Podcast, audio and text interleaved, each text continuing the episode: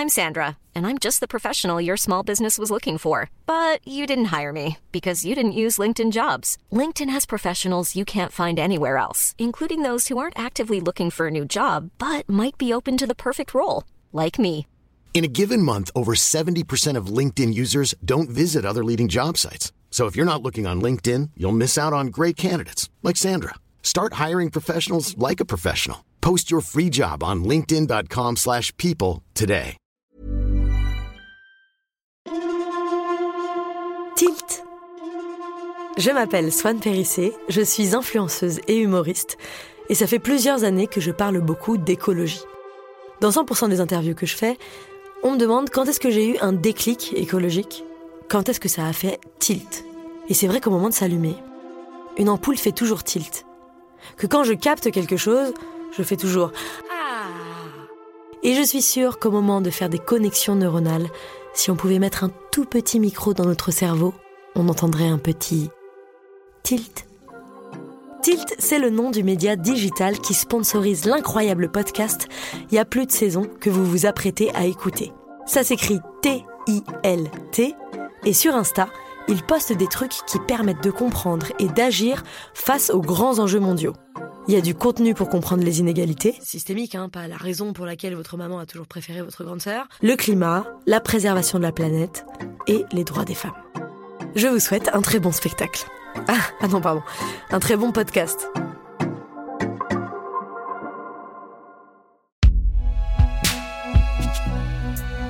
Binge audio.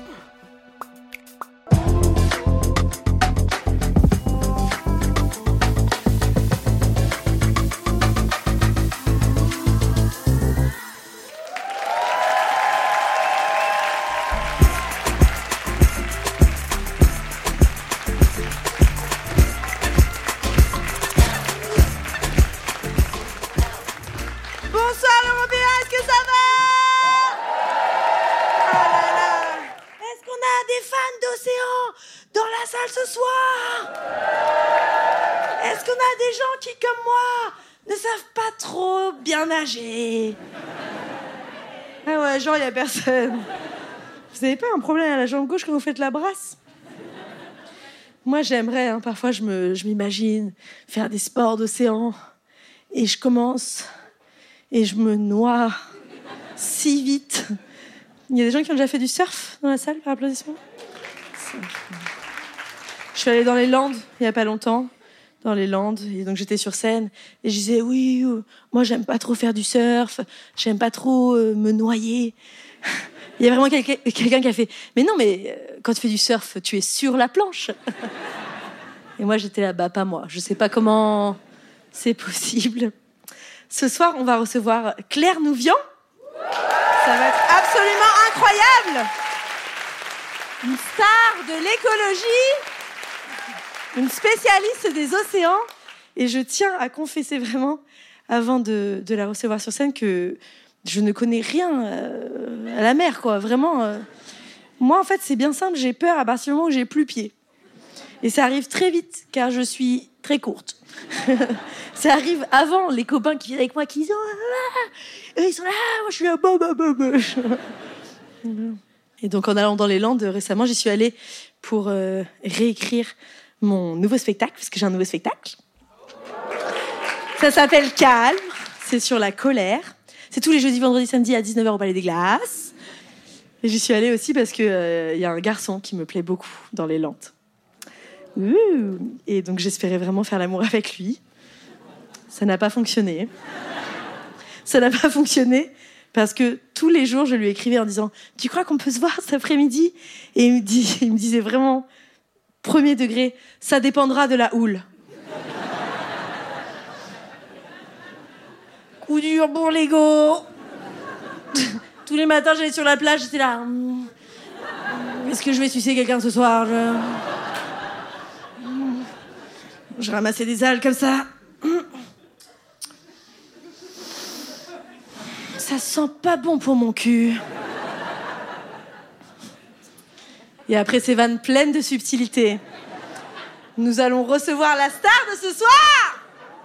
Mesdames et messieurs, un maximum de bruit pour la bosse des océans, la meuf qui fait le plus chez les lobbyistes au monde, la star internationale de l'écologie, Claire Nouvian, s'il vous plaît.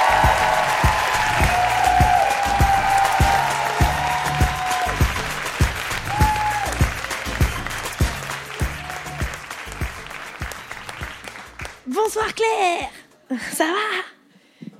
Très bien. Tes vannes pourries m'ont bien fait rire déjà. Moi, ça me rassure. Parce que quand je dis sucer devant des gens aussi intelligents, ça passe ou ça casse. J'ai dit j'ai bien fait de prendre ma fille. C'est vrai que ta fille de 12 ans est dans la salle ce soir. On peut l'applaudir.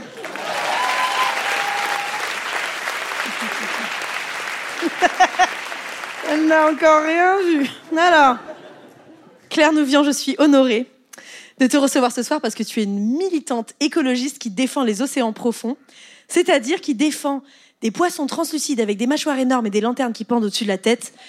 Et rien que pour ça, chapeau.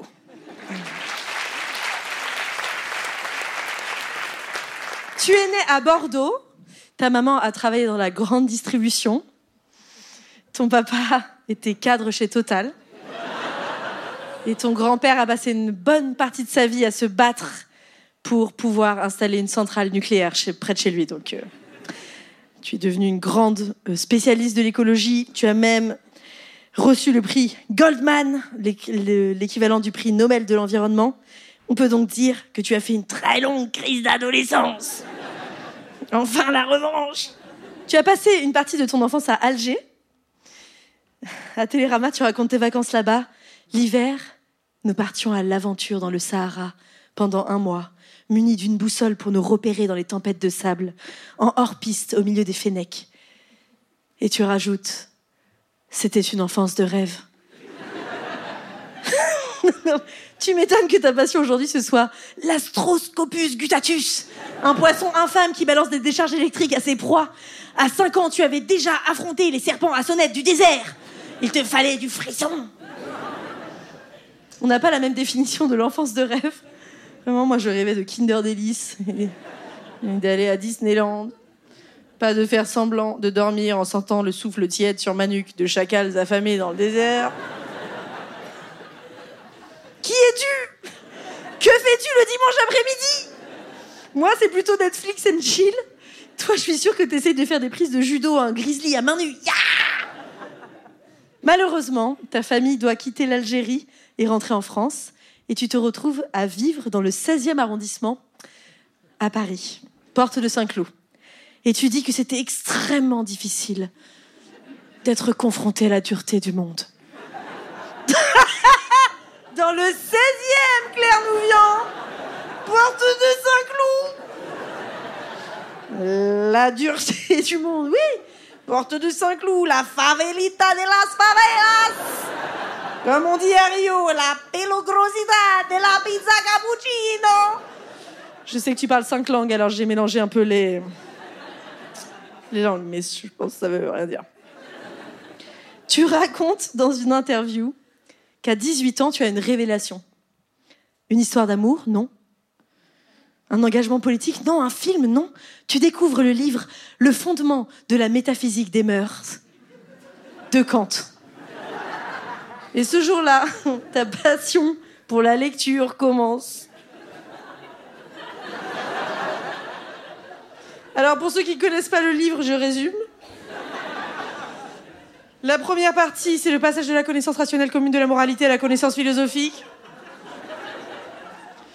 Deuxième partie, c'est le passage de la philosophie morale populaire à la métaphysique des mœurs. Et enfin, troisième partie, bien sûr, le passage de la métaphysique des mœurs à la critique de la raison pure pratique. C'est vraiment pas le livre que je recommanderais à quelqu'un qui n'aime pas rire, mais. Euh, qui n'aime pas lire. qui n'aime pas rire, si.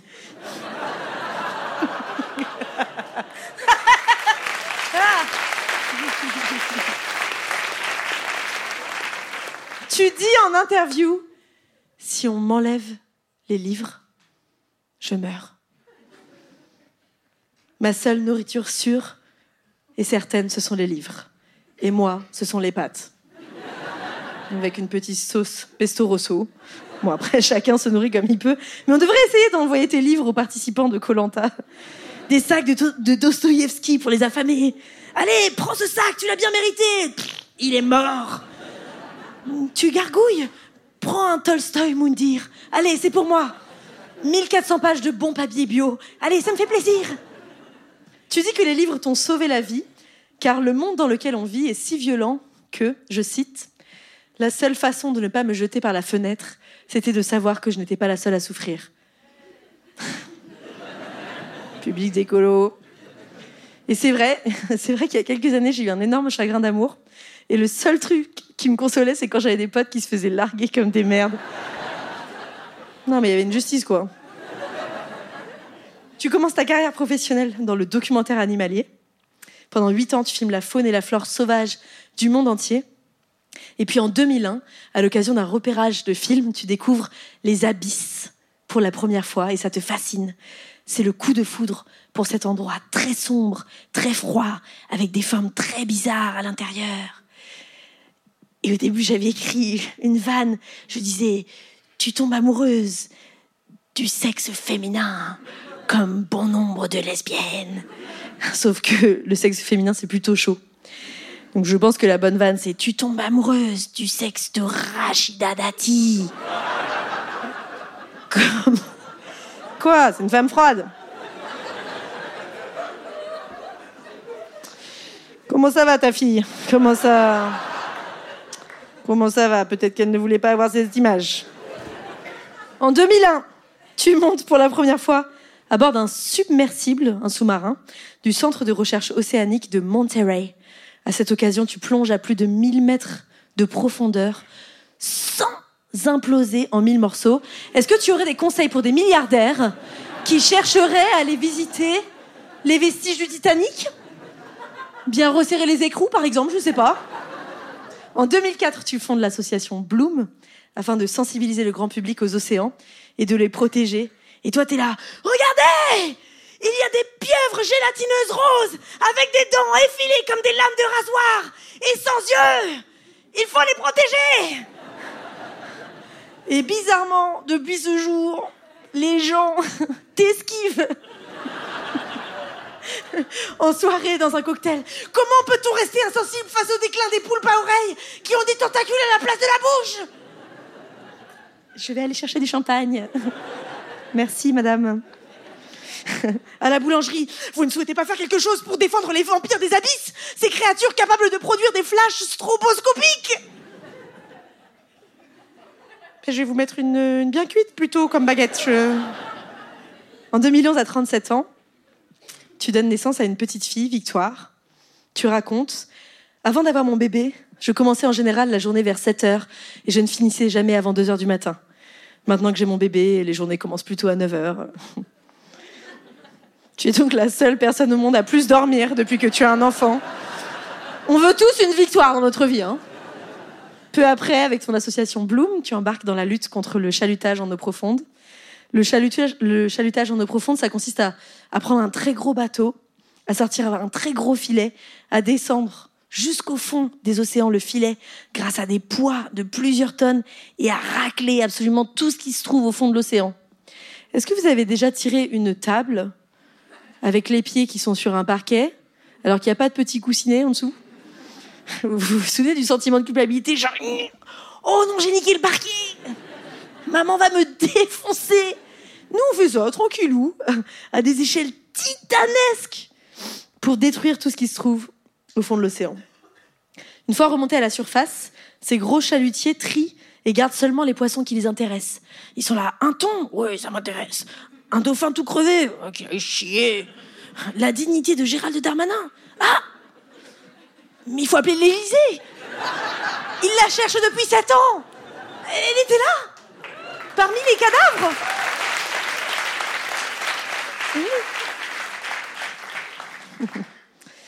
En plus de faire crever tout un tas de poissons qui n'ont rien demandé, la pêche en eau profonde détruit en quelques minutes des récifs coralliens qui ont mis jusqu'à 10 000 ans pour se former. 10 000 ans, vous vous rendez compte?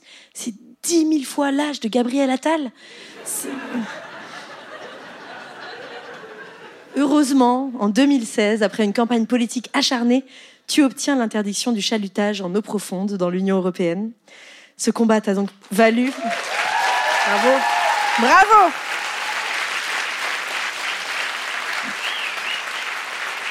Et en 2019, tu obtiens l'interdiction de la pêche électrique en Europe. Bravo aussi. Avec mes collègues. Et donc, tu as gagné le prix Goldman qui t'a permis de gagner les 200 000 dollars qui vont avec le prix, avec lequel tu t'es acheté un yacht, avec huit moteurs diesel. Non. Ce qui a permis à Bloom de survivre financièrement. Et c'est ce qui a permis à nous ce soir de recevoir une personne brillante, une humaine fascinante, engagée pour l'océan, une cause aussi méconnue qu'elle est primordiale au bien-être sur Terre. Claire Nouvian, merci d'exister et merci d'être là.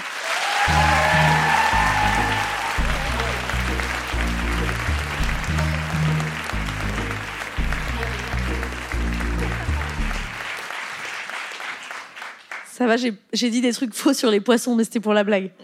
On a compris que le thon qui arrive de 2000 mètres de profondeur, c'était pas crédible. moi, j'avais pas, j'avais pas compris.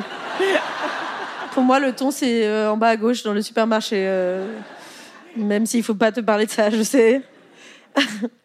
Claire Nouvian, ton animal préféré est le poulpe à oreille. Est-ce que tu peux nous le décrire et nous expliquer pourquoi? Oui, il est. Bonsoir d'ailleurs. il est, euh, il est fascinant parce que c'est un petit animal. Alors il a plusieurs tailles, hein, mais celui que j'ai vu en vrai, donc c'était côte est et non pas côte ouest, euh, dans le submersible. Elle me fait des private jokes que je comprends pas. Bien sûr, le poulpe. Côte est, bien sûr. C'était un, c'est un petit animal qui est grand comme ça et qui est, c'est un petit poulpe donc il y a des grandes oreilles qui sont en fait des nageoires et il est très gélatineux, il est vraiment très rose et on dirait que tu parles d'un gâteau. oui, c'est ça. Et ça ressemble à un petit gâteau et euh, c'est ce que j'ai vu le plus beau sur terre, je crois. Waouh. Ouais. Ça y est, tout le monde a craqué pour le poulpe Ça y est, vous pouvez le regarder sur Internet. Il s'appelle Staurotetis cirtensis. Et Attends, attends, je saigne du nez. Deux secondes. Et, euh, et c'est sublime. Et en fait, j'ai ouais, j'ai craqué parce que euh, on l'attrape, euh, on l'a attrapé pour des raisons scientifiques. Euh, et on l'a remonté vivant à la surface et on l'a mis dans la chambre froide du navire océanographique sur lequel j'étais. Donc il est resté en vie pendant plusieurs jours. Et, euh, je l'ai vu en fait vivre mais sous mes yeux. J'ai passé tout mon temps dans la chambre froide du bateau et c'est tout délicat. C'est tout délicat. La peau est vraiment comme une gélatine, c'est une petite membrane tellement, tellement fragile. Et me dire que ces animaux tellement fragiles euh, et rencontraient des énormes machines industrielles qui leur passent dessus avec des énormes rouleaux d'acier. Je, trouvais que c'était vraiment frappant et perturbant et horrible. Et voilà, je me suis dit qu'il incarnait toute cette beauté, la fragilité, la diversité du vivant sur Terre. Et rien que pour lui, ça méritait qu'on protège les, les, grandes profondeurs. Et vous en avez fait quoi après la chambre froide? Ils l'ont cuit. C'est vrai? Je te jure, c'est vrai. C'est vrai? Oui, ils l'ont cuit. Tu décrédibilises complètement ton combat là. Je suis tombée amoureuse et j'en ai fait des croquettes, des petits poissons panés comme ça, hum, tout rose à l'intérieur, avec des petites oreilles. Et en fait, c'était perturbant parce qu'il voulait, en fait, il faisait des, des prélèvements scientifiques. Moi, je m'étais justement, j'avais plaidé pour qu'on garde l'animal en vie, qu'au moins on puisse le regarder, etc. Mais en fait, il faisait euh, une, une comptabilisation euh, systématique de ce qu'il trouvait dans les grandes profondeurs et donc il faisait un poids, masse, etc. Donc il desséchait les animaux. Donc c'était une forme de cuisson pour pouvoir euh, ah. ouais, faire une quantification de, de la biodiversité des grandes profondeurs. Prochaine question. Je ne te juge pas du tout. Espèce de les, méthodes, les méthodes scientifiques, c'est pas toujours euh, ouais, idéal. Moi, je t'ai annoncé comme la copine des animaux. Ah, c'était pas mon choix. Hein. Ça, j'aurais, je l'aurais laissé euh, là où il était, c'est sûr. Mais pourquoi ils ont besoin du poids desséché? Parce que c'est un protocole scientifique en fait pour pouvoir comparer euh, des choses parce que sinon Hydrater, ils sont tous plein d'eau. dessécher. Et maintenant on réhydrate avec de l'eau pouic pouic.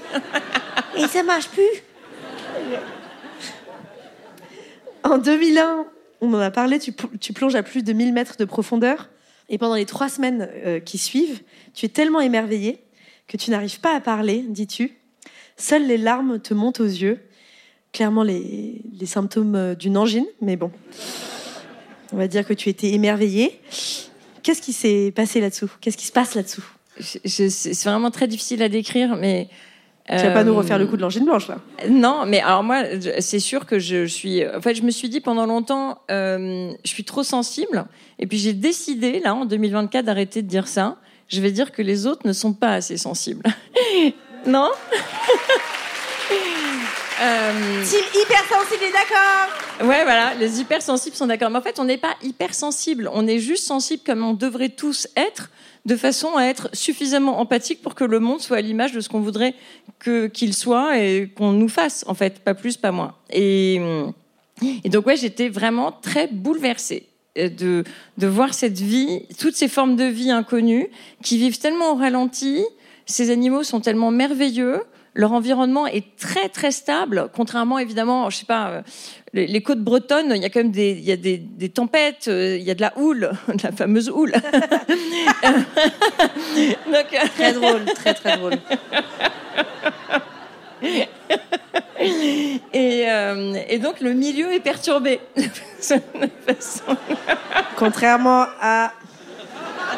Je ne citerai pas son nom qui n'était pas du tout perturbé. Et, euh, et, donc, ouais, dans les grandes profondeurs, euh, il y a vraiment une grande stabilité du milieu et les animaux vivent vraiment au ralenti. Et euh, il y a une grande diversité d'espèces. Et se dire que ces, ces, écosystèmes qui ont été préservés de notre euh, folie destructrice pendant des millénaires ou des millions d'années, que maintenant on soit arrivé depuis les années 70, 60, euh, et en Europe plutôt dans les années 80 avec nos énormes machines de guerre, ça, ça buguait. Moi, ça a bugué. J'ai bugué. J'ai pas résisté à ça. J'étais, euh, je sais pas, je pense, euh, foudroyée de tristesse et en même temps émerveillée, donc très émue dans un truc très primal. I feel lonely. Ce regard qu'elle vient de me jeter. C'est parce que je me dis, est-ce que je l'embraye direct sur à quel point c'est la catastrophe ou est-ce que je continue sur les animaux mignons? Je continue sur les animaux mignons tu as écrit ce livre absolument incroyable qui s'appelle Abyss parce que tu t'es rendu compte en gros qu'il n'y avait pas de livre euh, qui euh, montrait tous ces animaux euh, pour le grand public. Et donc, ce livre est absolument époustouflant. Regardez, il a des petits yeux globuleux et c'est pas vraiment physiquement palpable.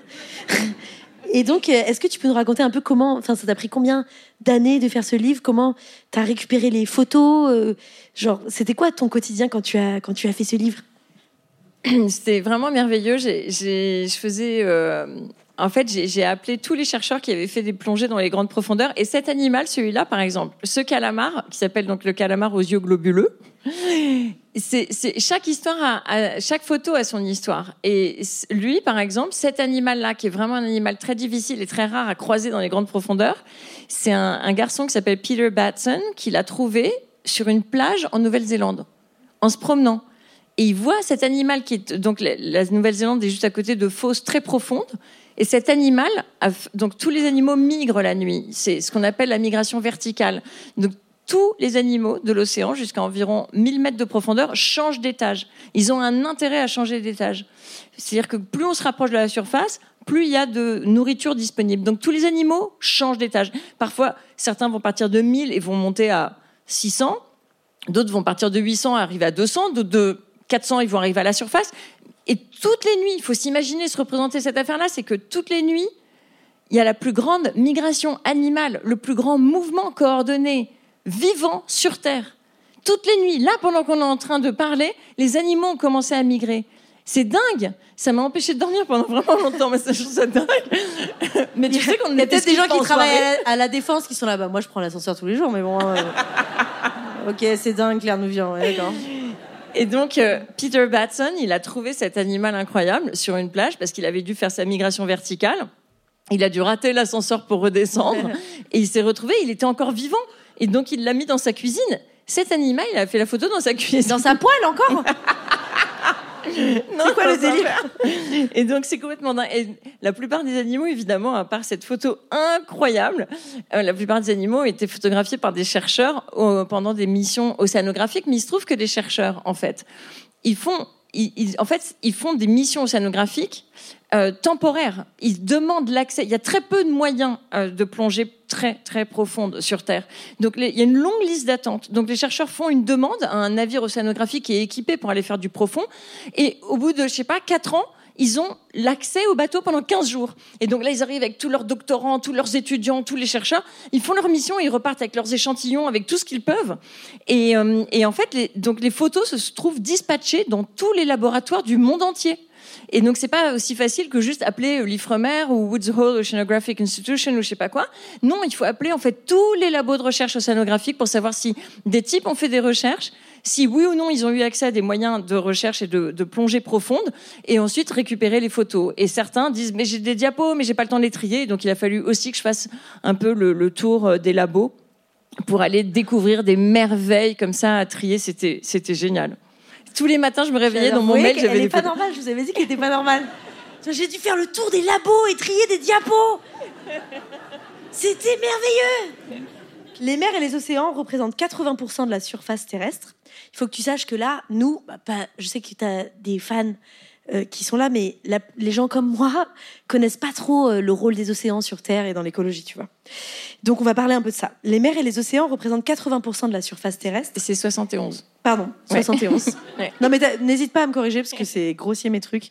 Il y a plein, j'avais plein de questions, je mettais des chiffres et j'étais là, c'est sûr qu'elle va me corriger, donc je vais et j'ai pas corrigé sur ça. Bon. Comment expliquer qu'on ne parle jamais d'elle quand on évoque notre survie toi, je sais qu'on t'en parle dans ton quotidien, mais par exemple, nous, on entend souvent parler euh, de l'Amazonie, alors que c'est que 2% des, des terres émergées.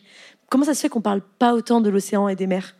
Ouais, je sais pas, j'arrive pas à me l'expliquer moi-même, euh, surtout que l'océan, euh, ça représente quand même 98% de la masse d'eau présente sur Terre, donc c'est le thermostat planétaire. Enfin, on voit bien que on ne sait pas réguler le climat sans l'océan et que on n'est pas ça à l'esprit à chaque instant et que les causes, d'ailleurs, océanographiques, c'est-à-dire que et océanique et la biologie marine, la conservation marine, etc., soient les moins financées de toutes les activités, que les ONG qui prennent la défense des océans soient les moins bien financées de toutes les ONG. Euh, euh, environnementaliste, etc. Ça m'échappe. Je comprends pas parce qu'en fait, il faut pas. Enfin, je sais pas. Je crois qu'à partir du CE2, on peut comprendre ça que c'est le, le cœur du réacteur. Oui. tu as dit le CO2, c'est des formations professionnelles. Ouais.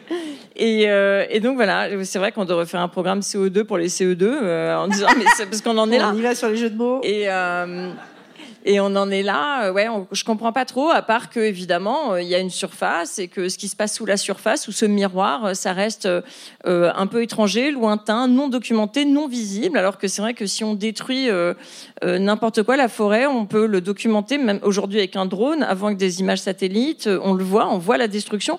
Si on voyait réellement ce qui se passe sous l'eau, la destruction phénoménale des pêches industrielles sous l'eau, euh, je pense qu'en fait, on serait quand même tous dans la rue. J'ai cet espoir-là. La pêche industrielle, au niveau mondial, c'est quatre fois plus d'impact que l'agriculture. C'est 200 millions de kilomètres carrés en fait de, qui sont impactés en fait euh, en cumulatif. Donc on est sur euh, un impact qui est absolument délirant par rapport à l'agriculture. Si l'Amazonie c'est vraiment le poumon de la planète, quels organes sont les océans? Ben, Le poumon. Ben non. si. Si l'Amazonie, c'est le poumon. Ben, c'est le poumon bleu. C'est ce qu'on dit de l'océan. Ah, d'accord. on dit le poumon vert et le poumon bleu. Ben, c'est le poumon. C'est le poumon, c'est le cœur. On, chante la chanson Une souris verte, rien ne va vraiment. on va faire un petit jeu clair. Ouais Claire, ton association Bloom, je vais le répéter, parce que tu l'as évoqué. Les associations n'ont pas assez d'argent, donc n'hésitez pas à donner de l'argent à l'association Bloom. Produit des données, il travaille là-bas, et des anecdotes en tout genre sur les océans, afin qu'ils soient repris par les médias et connus du grand public. Vous faites un travail d'utilité publique, c'est très important. Et parfois, il y a des infos complètement hallucinantes. Donc, je te propose un petit jeu. Je vais te proposer à toi et au public trois fun facts à propos de l'océan et vous devez tous trouver quelle est la bonne réponse. On essaye? Ok. Parmi ces trois fun facts océaniques, j'ai postillonné partout pour illustrer mon propos d'océan. lequel est vrai? 1. L'océan aspire 95% du CO2 que l'homme émet. 2. Une baleine aspire autant de CO2 qu'un millier d'arbres. 3. Les hippocampes font des petits crottins sous l'eau qui, selon leur forme, absorbent l'équivalent de 3 millions de tonnes de CO2 par an. Et il y a des paris qui ont lieu parmi les poissons pour savoir de quelle forme vont être les crottins. En sortant des fesses des hippocampes, il y en a qui sont là en forme d'éolienne. Il y en a d'autres qui sont là en forme de centrale nucléaire. D'autres qui sont là Jean Covici. Alors, quelle réponse? Tu te souviens des... C'est à toi de répondre. Tu te souviens des réponses? Alors, la réponse? La réponse qui est juste ou Oui, la réponse fausse? qui est juste. Elle n'a pas compris. Qu'est-ce que tu Non, fais? pas. J'écoutais Pourquoi pas. je suis là? Je suis en train de rigoler. Je, je- je me disais tiens, ils vont répondre, donc j'écoutais pas trop parce que J'adore cette honnêteté En fait, j'ai entendu des chiffres approximatifs, j'ai commencé à saigner du nez. Je me suis dit qu'elle continue ses blagues, là, parce que... Elle a rien écouté quand j'ai dit le poulpe des mers, ou je sais pas quoi. Moi, j'ai envie de retourner dans un labo, trier des, des diapos, je te dire. Ah. tu veux que je te ressouffle la bonne réponse? Non, là, il faut- donc ce qui est, ce qui est juste, Oui, ce qui est juste. euh, c'est les baleines qui représentent un millier d'arbres en captage de CO2. Incroyable. Une baleine aspire autant de CO2 qu'un millier d'arbres. C'est fou quand même. Voilà. Je continue. Écoute, Claire. Deuxième question. Parmi ces trois statistiques rigolotes sur l'océan, laquelle est vraie? 1. 94% de l'oxygène qu'on respire est produit par l'océan. Seulement 6% par les forêts. 2. Lors de la dernière ère glaciaire, lorsqu'il faisait environ 5 degrés de moins par rapport à aujourd'hui, le niveau des océans était plus bas de 120 mètres par rapport à aujourd'hui. 3. Il existe un courant marin qui emporte toutes les plaintes des femmes victimes de violences sexuelles vers un non-lieu. Il s'appelle le Darminix francesius.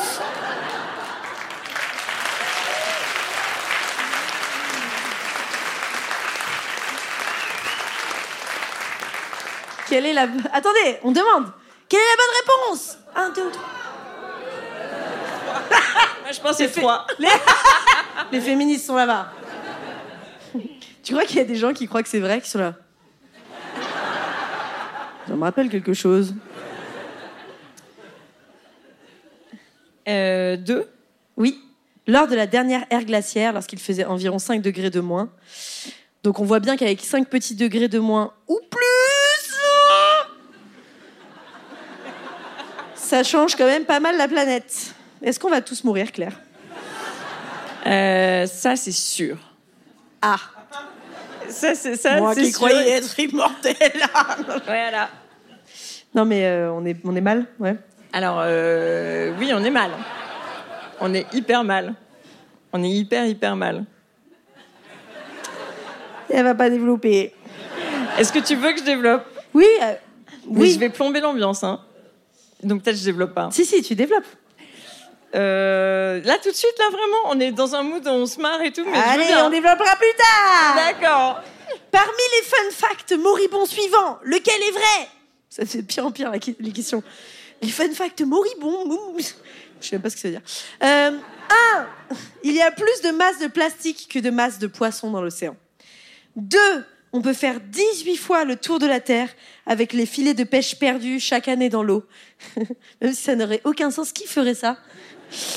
Trois, il existe dans la fosse des Mariannes un poisson nommé Gérard le Bardieu qui poursuit les poissons femelles en criant blablabla la chatte blablabla blablabla.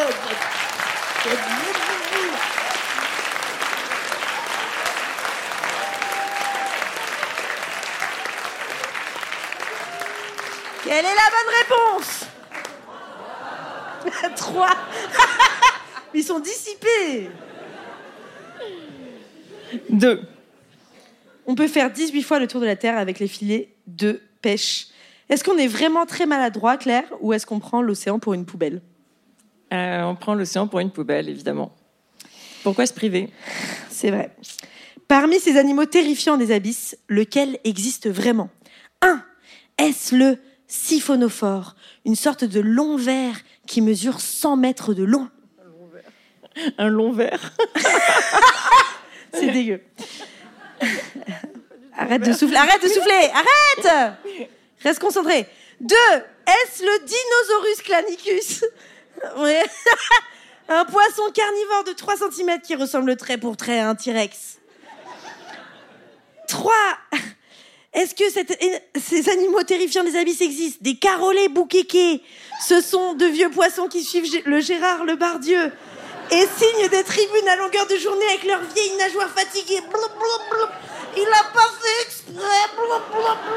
C'est la fierté des océans.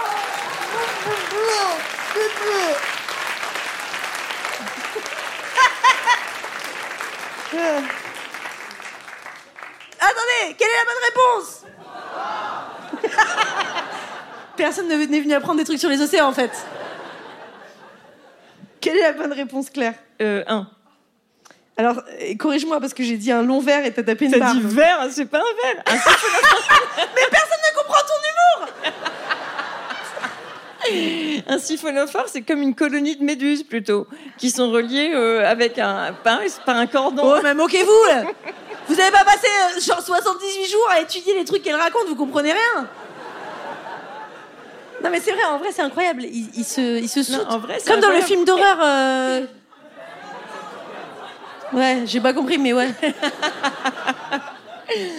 Et donc ouais, les siphonophores, c'est alors ils peuvent être géants et, euh, et faire jusqu'à 120 mètres de long. C'est un organisme qui fait jusqu'à 120 mètres C'est de long. une famille qui se donne la main? C'est c'est un peu comme ça. tentacule? C'est des, bah, c'est des êtres euh, gélatineux, donc des invertébrés qui sont reliés par un cordon. Et en fait, il y a un- une cloche à l'avant qui assure la locomotion et un rideau de tentacules qui, est déployé pour se C'est pour nourrir. faire des visites touristiques dans le centre historique, ça. ça... Alors, c'est merveilleux. Vraiment, c'est merveilleux. Incroyable. Vous allez regarder ça sur Internet. Siphonophore géant, vous allez voir les vidéos, c'est incroyable. Aujourd'hui, les océans amoindrissent les effets du réchauffement climatique. Et j'ai lu une stat improbable, que je ne vais pas citer précisément parce que tu vas me reprendre, mais qui dit qu'en gros, sans les océans, on serait sur la planète à plus 13 degrés. Ma question, c'est, en fait, sans les océans, ça serait quoi notre Terre? Une, une boule de feu? Non, ce serait. euh, Enfin, c'est difficile d'imaginer la Terre sans l'océan parce qu'il n'y aurait pas de vie dessus, puisque la vie est apparue dans l'eau. Donc, euh, ça peut être une boule de glace, une boule de terre, une boule aride. Ça peut être, euh, ça peut être des tas de choses différentes, puisqu'on a eu à peu près tout dans l'histoire du, du climat. Et si les océans continuent d'aller de plus en plus mal, ça, ça va ressembler quoi à, à quoi de notre vie sans les océans Ou avec des océans malades? Ça va ressembler euh, au Pliocène, à peu près. On, on va. Mais ça veut dire qu'on va enfin, on est en train de retropicaliser. Il y aura pas donc euh, les courants océaniques permettent une redistribution de la chaleur et des excès de chaleur et de froid d'ailleurs. C'est comme ça qu'on arrive à réguler la planète pour que il fasse ni trop froid ni trop chaud. Et si on, coupe la circulation profonde de, des masses d'eau, ça veut dire qu'on va avoir des extrêmes très forts euh, dans un sens comme dans l'autre, et on peut se retrouver avec en effet de la forêt tropicale en Arctique, euh, voilà, comme dans les anciens temps géologiques en fait. Donc euh, Sauf une grande si- partie de la planète sera plus habitable pour les humains. Sauf si chacun d'entre nous donne dès ce soir 20 euros à l'association Bloom ou plus.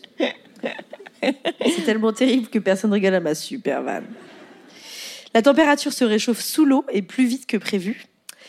Euh, donc il y a des prédateurs qui prolifèrent. Par exemple, j'ai appris qu'il y avait beaucoup de poulpes qui se développent. Les tentacules de la mer, ça fait un peu moins peur que les dents de la mer, mais en vrai, ça, défonce la biodiversité. À quel point les fonds marins sont-ils défoncés Claire?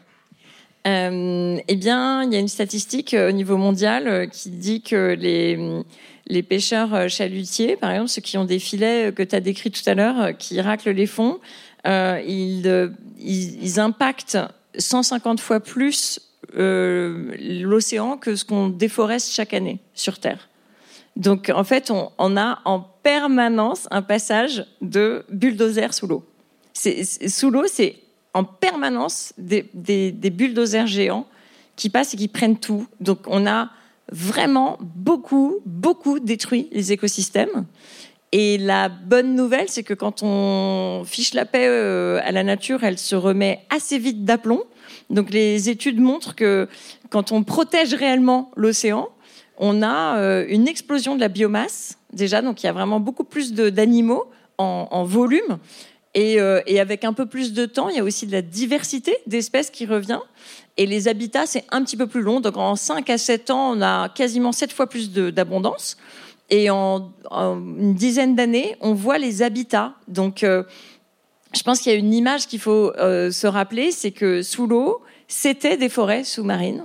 Et on a des forêts sous-marines, un jardin corallien, un, euh, du merle, c'est-à-dire des algues corallifères comme on peut avoir en Bretagne, etc. C'est comme des forêts. Et donc sous l'eau, on a des forêts animales, sur Terre, on a des forêts végétales. Et ces forêts, on a passé notre temps à les détruire. Et donc il faut du temps, il faut une dizaine d'années au minimum pour que ces forêts puissent recommencer en fait à se reconstituer, que les animaux forment euh, des biotopes un peu complexes. Euh, mais ça arrive, ça arrive dès qu'on laisse l'océan en paix. Et c'est l'objectif de notre travail, évidemment, de créer des vraies aires marines protégées. Et là, on a besoin de chacun et chacune d'entre vous, parce que euh, Emmanuel Macron a décrété que 2024 allait être l'année de la mer. Et sauf qu'évidemment, c'est une blague, étant donné qu'il a commencé, et euh, donc ma collègue Laetitia qui est dans la salle. Euh, a il a commencé, votre collègue Laetitia? Non, il a commencé, et ma collègue, j'allais terminer, il a commencé euh, et ma collègue l'a démontré, il a commencé l'année par faire entrer, enfin l'administration française a donné son accord pour que le plus grand chalutier du monde, un chalutier pélagique de 145 mètres, rejoigne la flotte de pêche française. C'est du folie furieuse. Et c'est Laetitia qui a révélé ça la semaine dernière. Voilà. Bravo Laetitia Donc, en gros, ça va pas trop là-dessous. Et juste que je me rende compte, est-ce que c'est à cause du réchauffement climatique, de la surpêche ou de l'exploitation des fonds marins? C'est très cliché ce que je dis, mais c'est mes connaissances basiques euh, pour trouver du pétrole, euh, des métaux rares et tout. C'est quoi le, le plus grave de ces trois activités? En fait, tout est grave et surtout tout euh, va très vite et très mal. Euh, historiquement, c'est clairement la pêche industrielle qui a détruit l'océan et qui est la première cause de destruction de l'océan. On a vidé l'océan, le truc était impossible à faire, on l'a fait avec des moyens technologiques vraiment puissants, euh, comme ces machines de guerre. Enfin, vous imaginez un bateau de 145 mètres, c'est dingue, 145 mètres, c'est la moitié de la Tour Eiffel, vous voyez, et qui en fait rejoint le port de Saint-Malo puisqu'il est racheté par la compagnie des pêches de Saint-Malo, sauf qu'il peut pas rentrer dans le port parce qu'il est trop grand. Donc va aller. Non, mais c'est fou. Et ça pour faire du surimi industriel. Donc vous me faites plaisir, vous boycottez le surimi industriel. Euh, voilà, vraiment. Merci. Mais boycott euh, de produits industriels. Et donc il va aller débarquer son poisson euh, aux Pays-Bas. Et donc on, on détruit les animaux vivants, on détruit les fonds marins. En même temps, on va polluer l'océan, comme tu le disais en introduction. On pollue de façon absolument vertigineuse, puisqu'il y a une pollution plastique qu'on voit, et donc on peut au moins avoir une conscientisation en ce qui concerne le plastique. Mais évidemment, il y a toute la pollution chimique et industrielle qu'on ne peut pas voir à l'œil nu. Et on va évidemment extraire des ressources euh, minières euh, euh, et des hydrocarbures. Et le changement climatique vient par-dessus ça. Et là, en effet, on se dit c'est le coup de grâce, puisque aujourd'hui, donc l'océan euh, capte 30% environ de nos émissions de CO2, mais l'UNESCO en 2021 nous a alerté sur le fait que si on continuait à ce rythme-là, il était possible que l'océan se mette à émettre du CO2 plutôt qu'en absorber. Mais là, c'est vraiment un rideau de fin par rapport à ce qu'on connaît actuellement de l'équilibre, de la stabilité du climat et de l'équilibre qui fait que la vie est possible sur Terre. Donc on est en train de, modifier d'un point de vue euh, ben, géochimique tellement profond la stabilité de, de ce qui a fait que la vie était possible sur Terre et ça va si vite qu'en effet, en fait, on voit des statistiques par rapport à l'impact du changement climatique sur le milieu marin qui sont vraiment effrayantes, que ce soit l'élévation du niveau de la mer qui ne fait qu'augmenter, c'est-à-dire que même la, rapidité d'augmentation elle-même ne fait qu'augmenter. Aujourd'hui, on est quasiment à une augmentation du niveau des mers de un demi centimètre par an. Vous voyez ce que ça veut dire? Ça veut dire que, en fait, d'ici très peu de temps, on va avoir des submersions, littéralement, de nos côtes, avec des vagues submersives en, répétition. On a des canicules marines. Vous avez remarqué que 2023 était l'année de tous les records, et pour l'océan, ça a été l'année record de chaleur. Donc, on se retrouve avec des canicules marines qui génèrent des mortalités de masse des animaux. Enfin, voilà, l'acidification qui est en train de mettre à bas tous les organismes calcaires, que ce soit évidemment euh, les huîtres, les coraux, les récifs coralliens sont, en gros, 90% des récifs coralliens auront disparu d'ici 2050. Donc, on est, Ouais, il y a vraiment un moment, c'est panic button, quoi. Donc, euh, donc il faut. Et alors d'ailleurs, il y a une étude norvégienne qui a montré l'été dernier que la peur était sept fois plus mobilisatrice pour passer à l'action que l'espoir.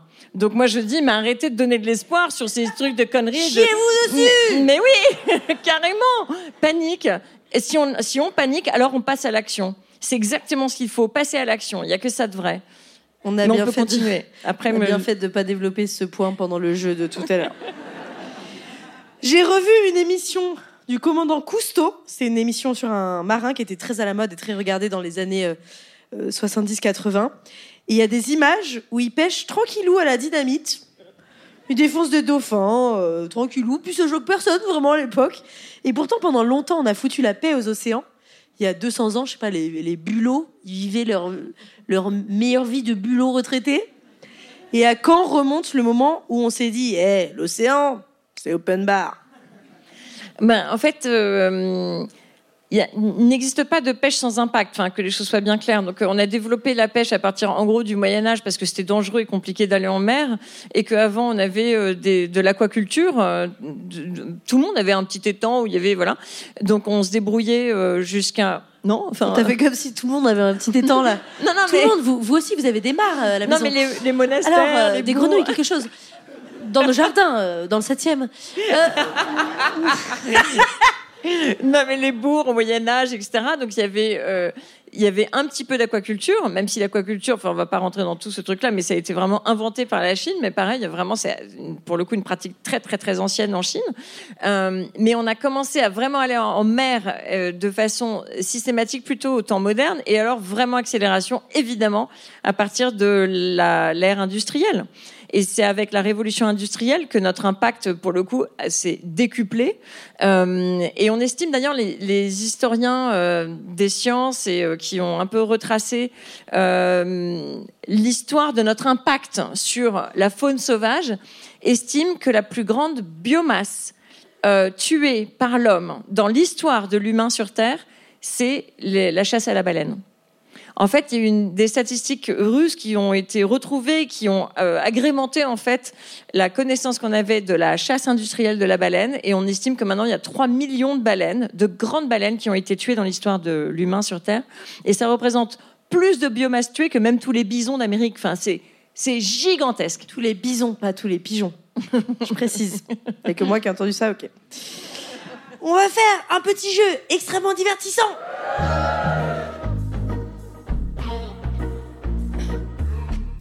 Tu es comme beaucoup d'écolos présents dans cette salle, constamment en dépression. Et c'est bien normal.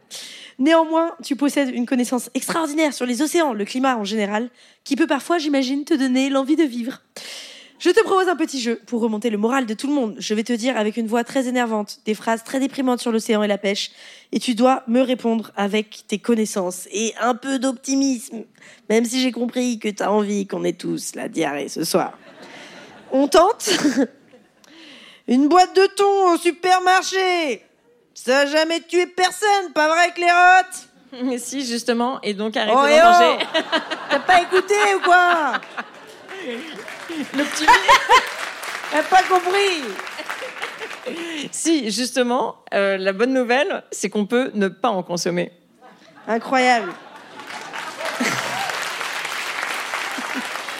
Est-ce que tu voudrais nous parler de ton ONG qui a porté plainte en mai dernier contre la France, par exemple? Contre la France? Non, contre, contre l'inaction des supermarchés et tout ça, tu veux développer peut-être? Carrefour. Voilà. La bonne nouvelle, Merci. la bonne nouvelle, c'est que depuis 2017, d'abord la bonne nouvelle, c'est que donc en 2017, ce qui paraît vraiment incroyablement euh, optimiste maintenant avec le recul, on se rend compte qu'on a été trop dur, c'est qu'on avait Hollande, c'était fou Hollande par rapport à Macron, et donc sous Hollande, il s'est passé des trucs de dingue comme euh, l'adoption de la loi sur le devoir de vigilance, qui oblige les entreprises à avoir euh, une responsabilité sur l'ensemble de leur chaîne d'approvisionnement qu'il s'agisse euh, d'écologie, de droits humains ou d'impact sanitaire de l'ensemble de leurs achats. Et cette loi devoir de vigilance vient d'être euh, adoptée au niveau européen. Donc cette création juridique française a fait des petits, a essaimé. Donc maintenant, on a une loi devoir de vigilance au niveau européen.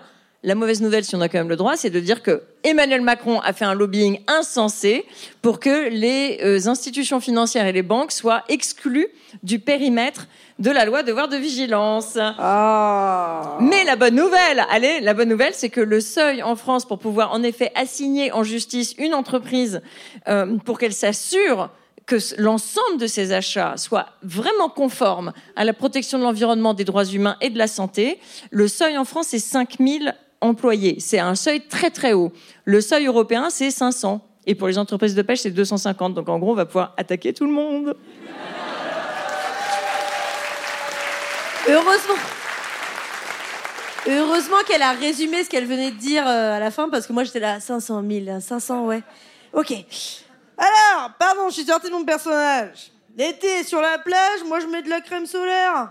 Parce que j'ai pas envie de mettre un t-shirt à manches longues et de rentrer tout blanc comme un cul devant les collègues. Alors oui, je vais dans la mer, mais bon, on va pas nous faire chier non plus. La crème solaire? Oui, c'est ça. Il faut que je dise un truc optimiste sur la crème solaire? Ouais, tu peux. Euh, tu et fais bien si, tu peux. attends, euh, ne pas en acheter, mais aller à la plage très tôt le matin, le soir avec euh, pour l'apéro, c'est bien mieux, il y a moins de monde. On prend euh, Et du on peut tofu picoler. et de l'alcool pour se consoler, du tofu. Voilà. La crème solaire, la crème solaire, c'est une cata cata. C'est une cata, ouais. De toute façon, notre mode de vie, c'est une cata. J'adore cette honnêteté, ouais. J'adore.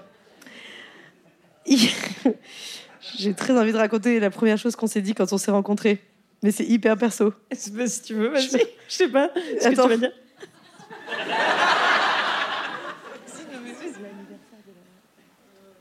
Ah oui, si tu veux. Ok, j'ai rencontré Claire pour la première fois dimanche. Et elle m'avait envoyé un texto, j'avais lu vite fait euh, sur la route, et elle m'avait dit c'est l'anniversaire de mon père. Enfin, tu vois, j'ai lu vite fait. Et j'arrive et je dis bonjour Claire. J'étais hyper impressionnée. Et je dis bonjour Claire. euh, Aujourd'hui c'est l'anniversaire de ton père? Elle m'a dit non, l'anniversaire de la mort de mon père. J'ai fait et voilà. Et et donc euh, je t'en prie, assieds-toi. Nous nous allons échanger des, des faits divers et variés. Mais on a bien ri tout de suite. C'est vrai qu'on a bien rigolé. Car il est bien mort. Et donc. Pardon.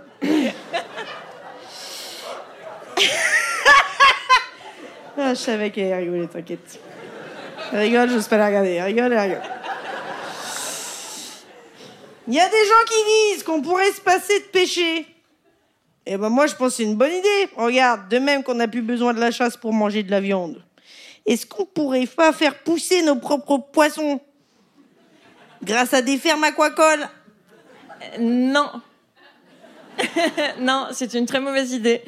Quand on mange du poisson d'élevage, on contribue à la- l'appauvrissement de l'Afrique, au pillage des eaux africaines, de pêches qui sont pour eux euh, vivrières, qui sont indispensables. On détruit la sécurité alimentaire, on, on implante des fermes aquacoles sidérantes dans des fjords en Norvège euh, ou même en France, comme euh, il y a en ce moment un projet complètement débile qui s'appelle Pure Salmon euh, en Gironde. Et euh, il n'y a rien qui va, que ce soit l'usage de l'eau douce, les antibiotiques, pour faire un saumon gras, dégoûtant, pas bon. C'est non, c'est vraiment pas la peine. Donc non, il faut boycotter le saumon d'élevage, s'il vous plaît. Ouais Eh Maintenant, je vais te dire, on construit des éoliennes en mer pour faire de l'énergie- propre, mais ça tue des dauphins. Bah voilà, quel est ton avis, comment- commandant Cousteau, qui a des nichons Voilà. C'est un personnage, Claire, c'est... Puis ils sont pas si... Bon, bref, alors. Euh, eh bien, on recule l'éolien en mer, on le met euh, plus loin des côtes euh, sur de l'éolien flottant. Et, on n'a pas. On peut aujourd'hui faire des éoliennes qui, qui abîment pas trop la, la biodiversité en mer?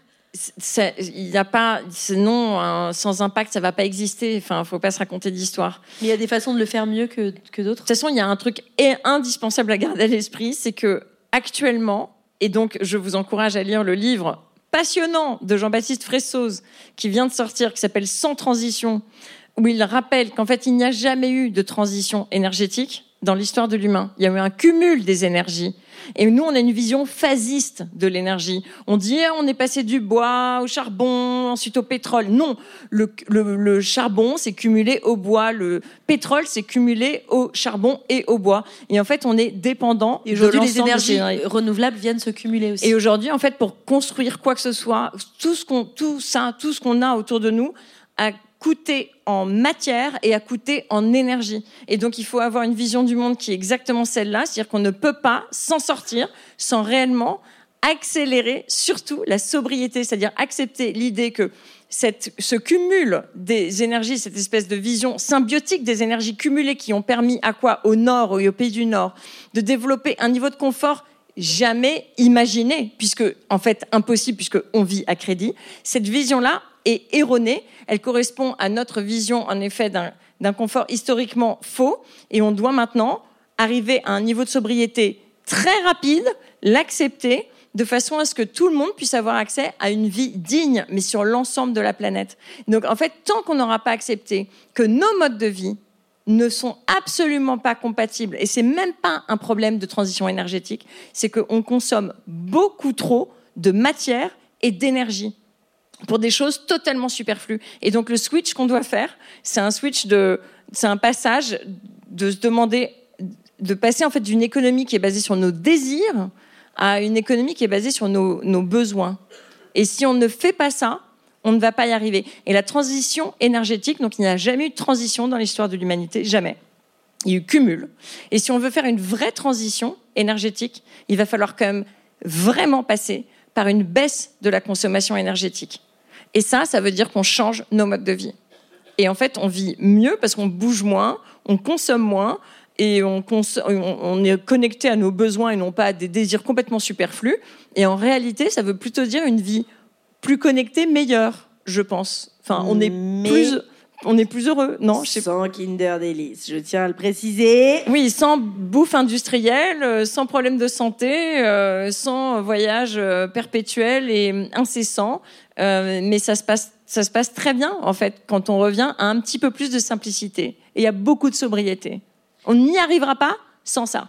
Vraiment, il faut se dire ça parce que chaque objet, je sais que vous êtes plutôt jeune dans la salle et que vous êtes sans doute bien plus avancé que l'époque de mes parents ou la mienne, mais vraiment, vous, sans doute, vous êtes plus euh, à, questionner les objets que vous consommez. Mais ça, il faut que ça devienne un mouvement de masse. Sinon, on n'y arrivera pas.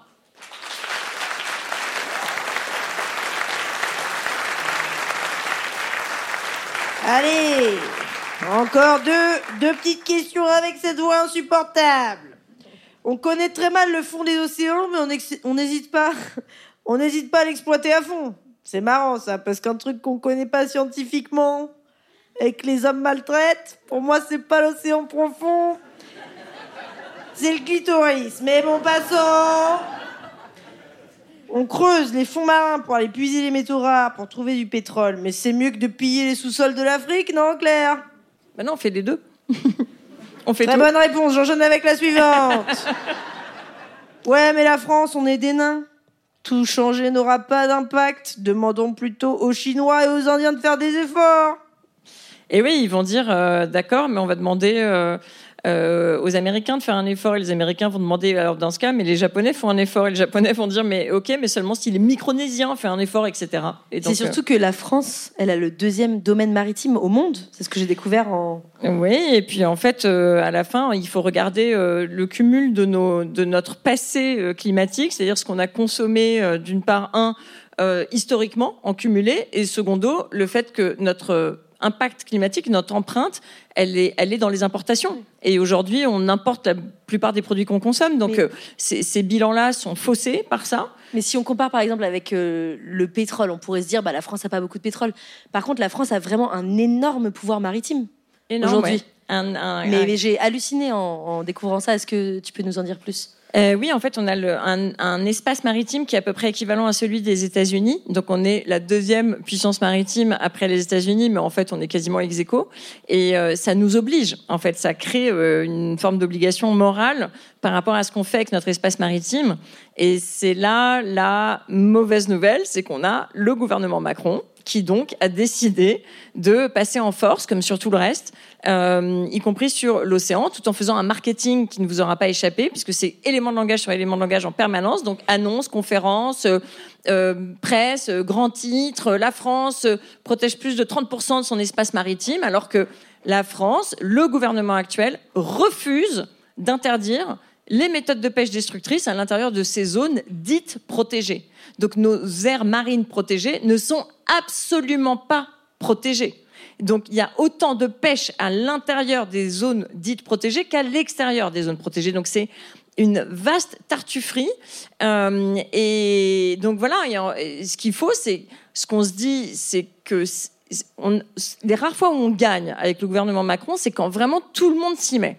Quand sur les réseaux sociaux, tout le monde interpelle le gouvernement, que ça commence à sortir un petit peu justement de ces conversations de niche un peu, ou de ministère, ou de parlement, mais que tout le monde se met à interpeller Macron pour dire, mais attends, c'est quoi cette affaire, c'est quoi cette enfumade sur les aires marines protégées?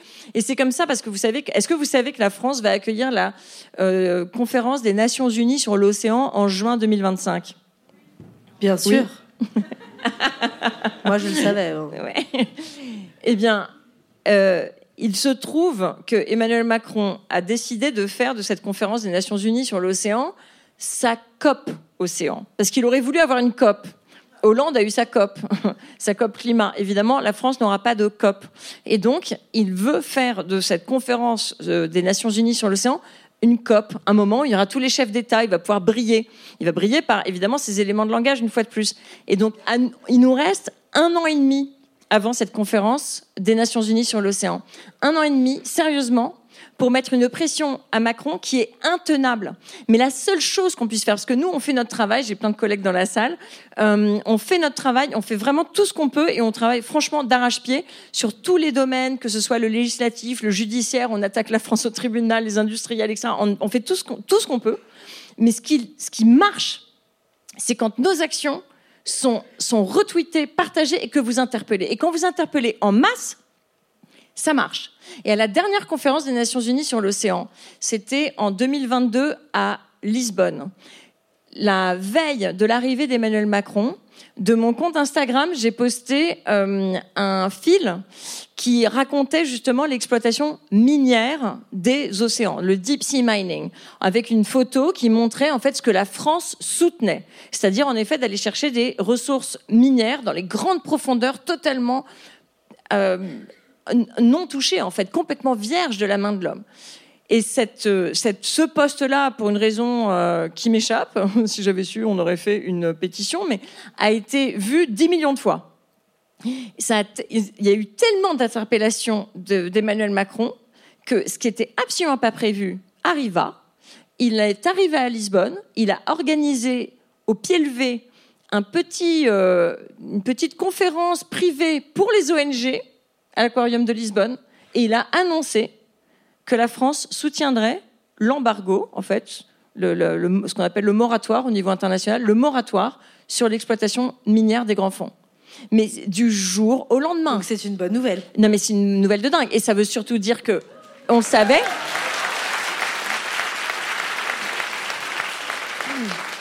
Mais c'est évidemment, il y a eu un énorme travail de toutes les ONG. Camille Etienne avait pris la parole sur ce sujet plein de fois. il y a eu une campagne.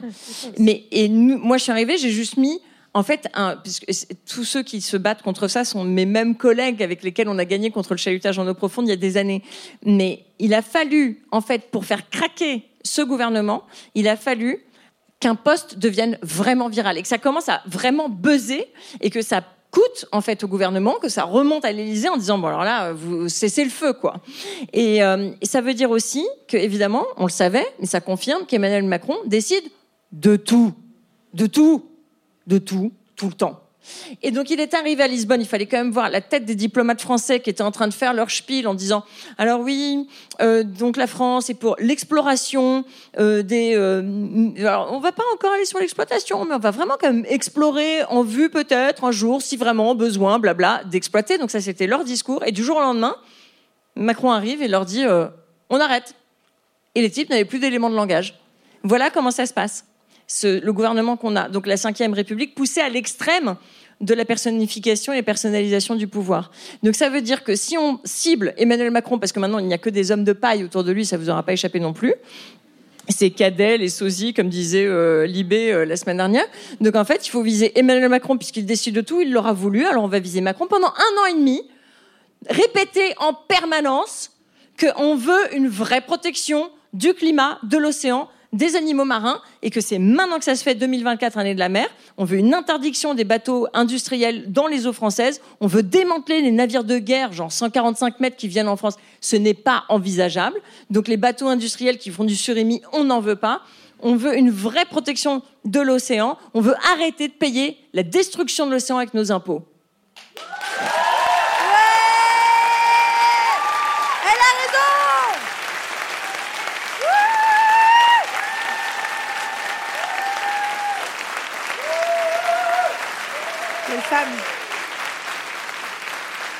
Quelle femme Donc c'est à vous de faire autant de bruit pendant un an et demi.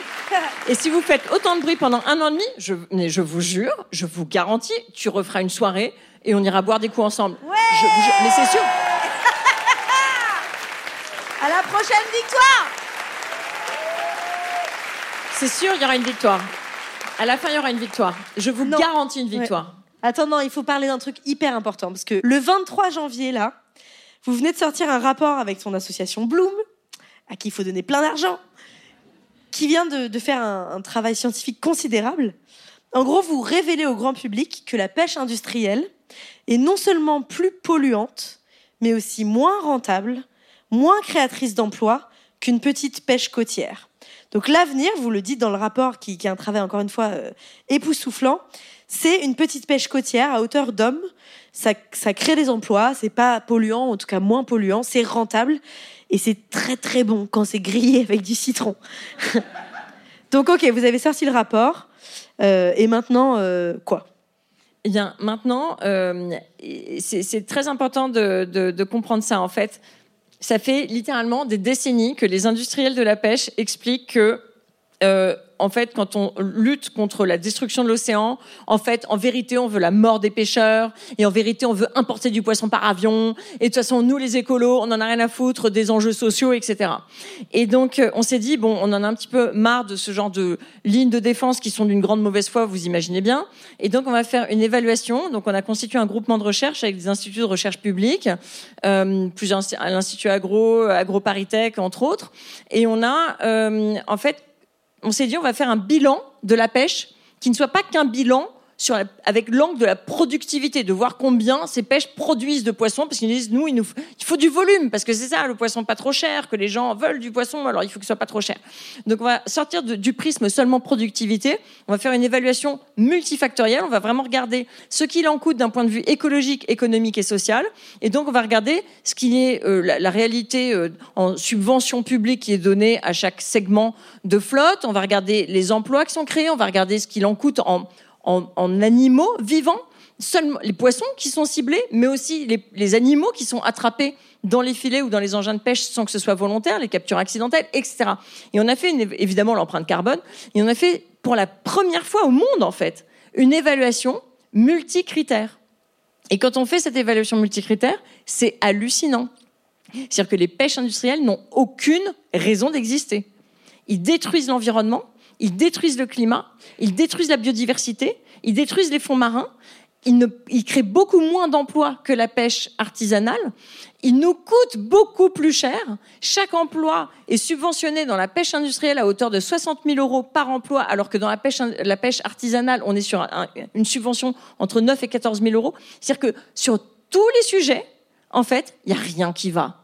Et donc la pêche artisanale est quand même une activité, je veux dire, dans le meilleur des mondes, on mangerait pas du tout de poisson, faut être honnête. je veux dire, la, seule, la solution la plus radicale, c'est de ne pas pêcher des animaux sauvages. Mais si on veut maintenir des activités humaines le long du littoral et qu'on a un souci justement d'équilibre économique et, et social, le choix raisonnable, c'est la pêche artisanale. Même si elle n'est pas parfaite, il y a certains segments de pêche artisanale qui pourraient encore plus améliorer leurs pratiques pour avoir aucune capture d'oiseaux ou de requins ou de tortues ou que sais-je. Mais en gros, sur quasiment tous les indices, la pêche artisanale est la seule pêche qui soit envisageable à l'avenir. Il n'y a pas de justification rationnelle, financière, sociale, aucune justification à tolérer les pêches industrielles. Et ça, c'est factuel. Et c'est basé sur des données publiques européennes. C'est pas nous qui avons inventé les données. Et donc, en fait, il faut maintenant abaisser notre niveau de tolérance pour les pêches industrielles à zéro. Bravo, merci Claire Nouvian. Merci. Du bruit pour Claire, s'il vous plaît.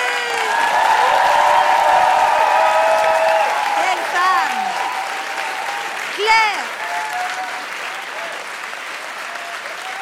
Du bruit pour Bloom aussi, cette association incroyable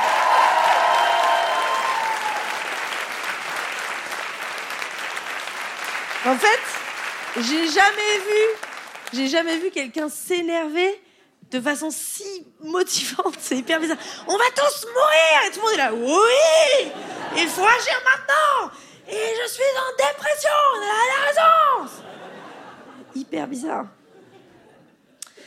Vous allez devoir chanter, vous êtes prêts Alors, qu'est-ce qu'on. C'est quoi ton poisson préféré Comment il s'appelle déjà? Le poulpe C'est pas un poisson. Oreille. Ah, c'est pas un poisson, il faut arrêter de dire ça. C'est, c'est un invertébré gélatineux rose. C'est ça? C'est un céphalopode. Oh, oh, oh, oh ça va. Calme-toi, le prix Nobel de l'écologie. Le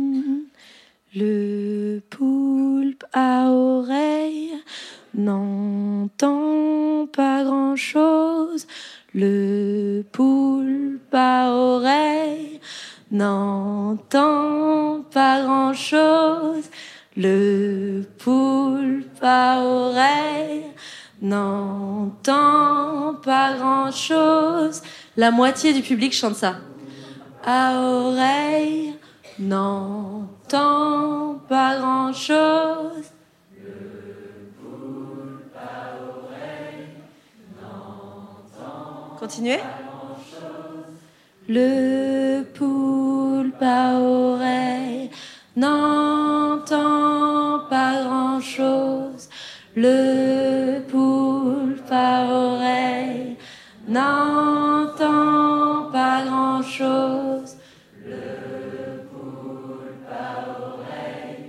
n'entend pas grand-chose. Le pas grand-chose. Claire nous vient. Je suis désolée d'avoir fêté malgré moi la mort de votre papa. Claire nous vient. J'aime tellement les femmes qui ont le seum comme vous. D'ailleurs, j'en profite pour faire la promo de mon spectacle qui s'appelle Calme, qui est un spectacle sur la colère qui a lieu tous les jeudis, vendredis, samedis à 19h au Palais des Glaces. Claire nous vient. J'ai jamais été autant excitée par les animaux visqueux que quand j'ai lu vos recherches. Claire nous vient. Même si le poulpe n'entend pas grand-chose, on peut être sûr qu'en regardant vos vidéos et vos combats politiques, on entend que ça gronde on n'entend que ça. Grand. Et pour ça merci Claire. Merci Claire. Merci Claire nous Guillaume Meurice s'est marré pendant toute la chanson. Merci beaucoup.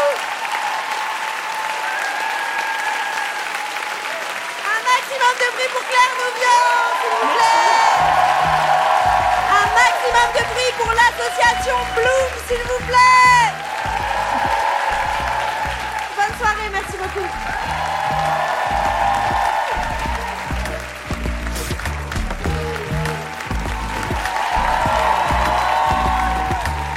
Merci à tous et à toutes d'avoir écouté cet épisode de Il y a plus de saison. Une émission, ça se monte avec une équipe. Alors merci à l'Agence française de développement, sans qui ce programme n'existerait pas. Et cet épisode existe aussi en vidéo sur ma chaîne Swan Périssé. Et je voudrais remercier Valentine Mabille à la direction de production, Nicolas Béguet, le réalisateur vidéo et son équipe image, Fuchsia, la décoratrice, le décor est incroyable, et Mime, le compositeur.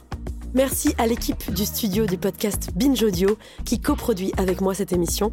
En particulier Quentin Bresson à la réalisation audio, Camille Codor à la production, Lise Niederkorn et Jeanne Longhini à la communication et Joël Renez, mon coproducteur. Et enfin merci à Mathilde Doisy qui a fait toutes les recherches intenses pour cet épisode et à mon co-auteur, Mathieu Becbédé, sans qui toutes ces blagues drôles et lourdes n'existeraient pas.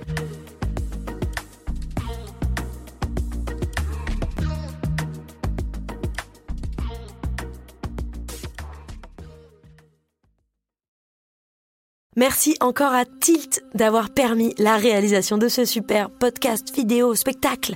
Il y a plus de saison.